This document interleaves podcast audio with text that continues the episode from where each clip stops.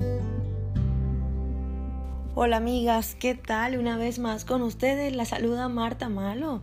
Vamos a estar hoy no hablando de tips y herramientas para mejorar la imagen personal como todas las semanas en sus podcasts. Hoy tenemos un tema realmente hermoso, importante y cabe resaltar que es un tema que muy pronto se conmemora. Si lo están escuchando el día de hoy, seguramente hoy están celebrando y conmemorando el Día Internacional de la Mujer Trabajadora.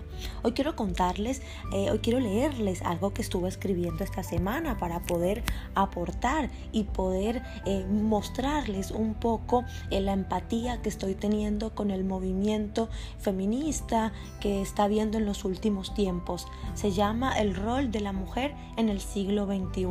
Me encantaría compartírselos y si tienen alguna duda o algo que contarme y compartir, alguna experiencia o testimonio, Voy a estar en las redes sociales como Marta Malo Estudio para que podamos compartirlas. Bueno, vamos a empezar. A lo largo de la historia, la mujer se ha tenido que enfrentar continuamente a la fuerte marginación de su persona en todas las áreas debido a las, entre comillas, incuestionables sociedades machistas. Sin embargo, en el siglo XXI el papel de la mujer ha comenzado de a poco a recaudar importancia en el mundo, produciendo un cambio en todos los aspectos, ya sean sociales, políticos y económicos. Las mujeres han logrado demostrar progresivamente que disponen de la misma capacidad intelectual y física para realizar cualquier actividad como los hombres. En la vida actual, las mujeres han cambiado su forma de pensar, lo que las ayudó a avanzar en su lucha por la igualdad.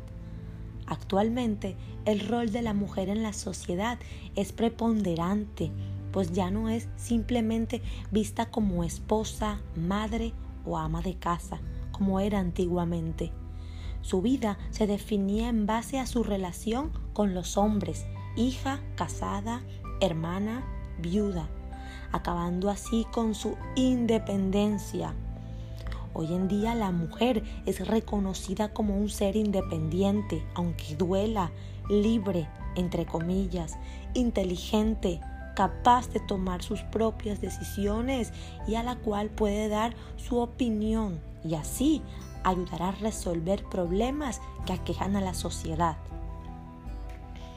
En la política, la igualdad no se ha alcanzado hasta el momento cuando la mujer ganó la ardua batalla de este derecho al voto, pero se ha ganado algo.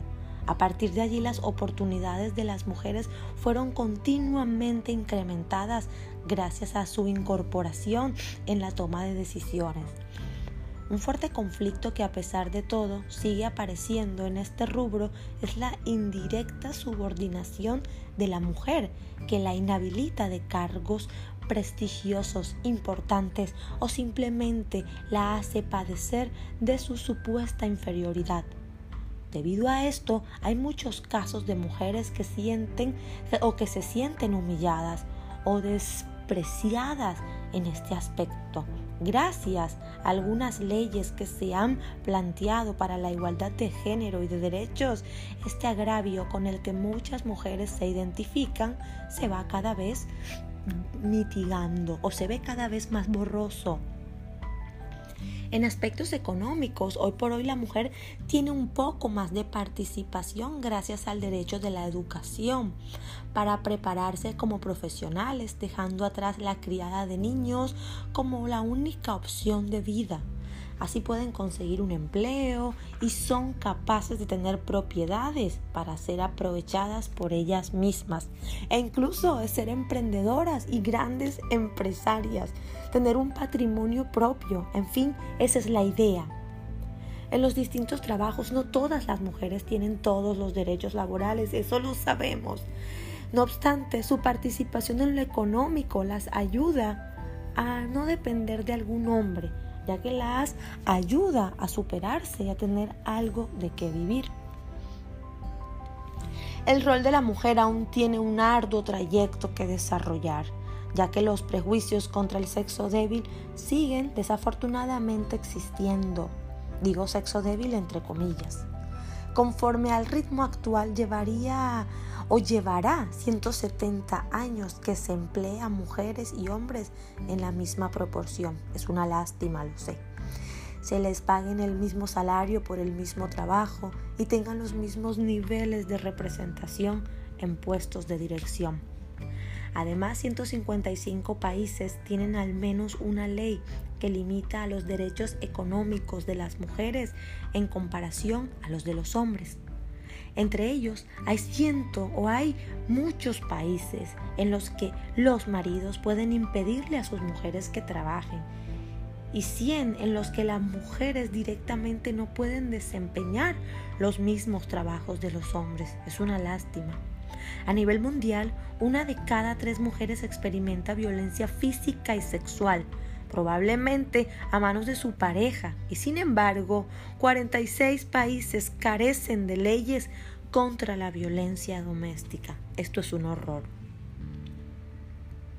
A pesar de todas las cuestiones explicadas previamente, es justo remarcar y reconocer la inmensa mejora a nivel mundial que ha conseguido el rol de la mujer en la sociedad. Estoy feliz o me siento afortunada de hoy estar luchando y viviendo y reconociendo lo que hicieron mis antepasados.